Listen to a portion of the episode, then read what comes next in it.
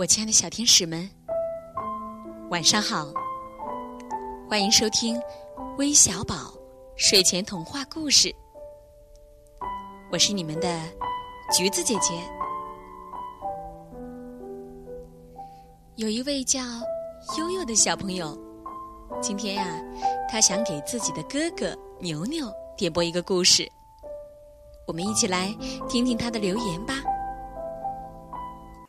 姐姐，香香姐姐，你好，我叫悠悠，明天是我哥哥六周岁的生日，我想给他点播一个男子汉的故事，让他能像男子汉一样坚强。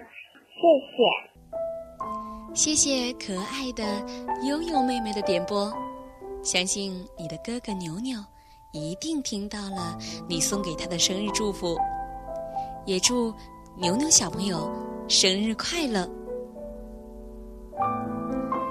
同时呢，还有一位叫车小优的小朋友，他给我们发了留言说，想听《寂寞的小兔子》的故事。感谢你们每天带给我们的快乐，你们辛苦了。还有一位叫丁丁的小朋友，给我们发了留言说，橘子姐姐。我叫丁丁，我想点播一个童话故事，最好是关于家庭的故事。最后，祝橘子姐姐越来越美，声音越来越甜，粉丝更多。非常感谢丁丁小朋友，在这里呀，橘子姐姐也祝你天天开心，天天快乐。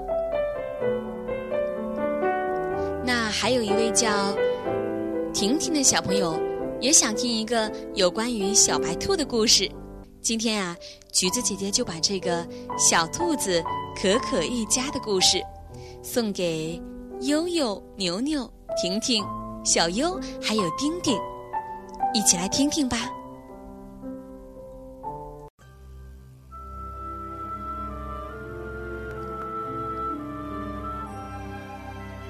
在一个峭壁之下。有一个美丽的山谷，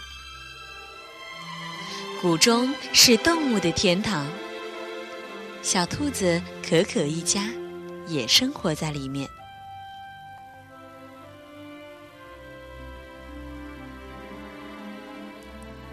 可可除了爸爸妈妈，还有一个可爱的妹妹玲玲。可可喜欢妹妹，可每一次和妹妹在一起。又总是感到别扭，为什么呢？原来啊，可可虽然也是一身柔软的白毛，可是几年前的一场大病，让她心爱的皮毛脱落了一层。如今新长出来的毛的颜色有些偏灰，夹在未脱落的白毛里面，简直难看死了。而玲玲就不一样了，一身白毛换了几次后，变得更加油亮，漂亮极了。我是天底下最丑的兔子，可可时常这样想。有时，他也想鼓起勇气不去理会外表，可是，一看到镜子或者一听到别人对玲玲的称赞。可可的心里就难受极了。不过，山谷里有一个传说，那就是在山谷的最深处一口井，井里面住着一个仙女，她可以帮助实现愿望。可是，对于动物们而言，谁也没有见过那个仙女，也从来没有谁进入到山谷的最深处。可可告诉妈妈，她想去找那个仙女，希望她可以把自己变得更漂亮一些。妈妈问：“你觉得现在很丑吗，我的孩子？”可可很认真的点点头，眼泪也差点掉了出来。妈妈没有再说什么，只是给她准备了一些胡萝卜。作为他路上的干粮，可可，早点回来，妈妈在等你。”兔妈妈说。可可就这样背着一小袋干粮离开了家，往山谷的最深处走去。他不知道，在他转身离开的那一刻，最爱他的妈妈掉下了眼泪。可可走啊走，他走了很久，袋子里面的胡萝卜越来越少。可是，通向山谷最深处的路似乎还有好长好长的一段。夜晚来临了，山谷里面刮起大风，可可躲到一个山洞里面。好冷啊！可可打着哆嗦。远处传来狼的叫声，可可好怕哟。可可想回家，可是他却并不甘心，他一定要找到那个仙女，一定要找到。可可终于在口袋里面还剩下一根胡萝卜的时候，来到了山谷的最深处。他看到了那口井，高兴的他赶紧跑过去呼唤仙女。可是仙女没有看到，她看到的是。干枯的井里，杂草丛生。我不可能再变漂亮了，可可这样想着，禁不住哭了起来。她无奈地往家里的方向走去。可是，一根胡萝卜却无法让她顺利地回家。吃完了这一根，他便饿着肚子赶路。再后来，他饿晕了过去。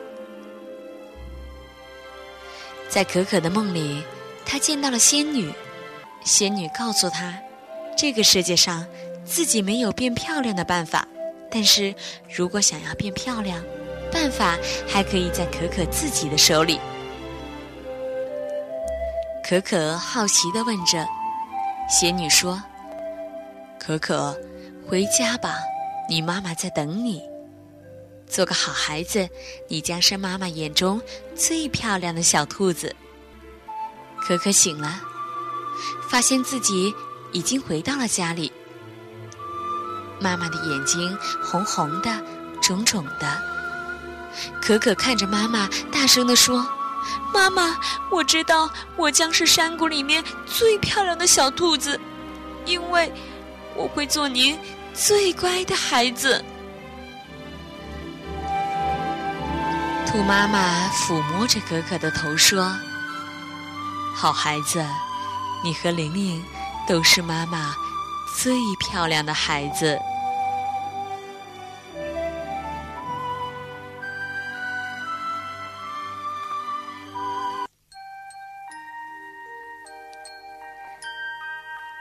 我亲爱的小天使们，听了这个故事，你又有什么收获呢？每一个孩子都是妈妈眼中最漂亮的孩子，所以啊，我们都要做妈妈最乖最乖的小宝贝，好吗？今天的故事就到这里了，让我们闭上眼睛，进入甜美的梦乡吧。晚安。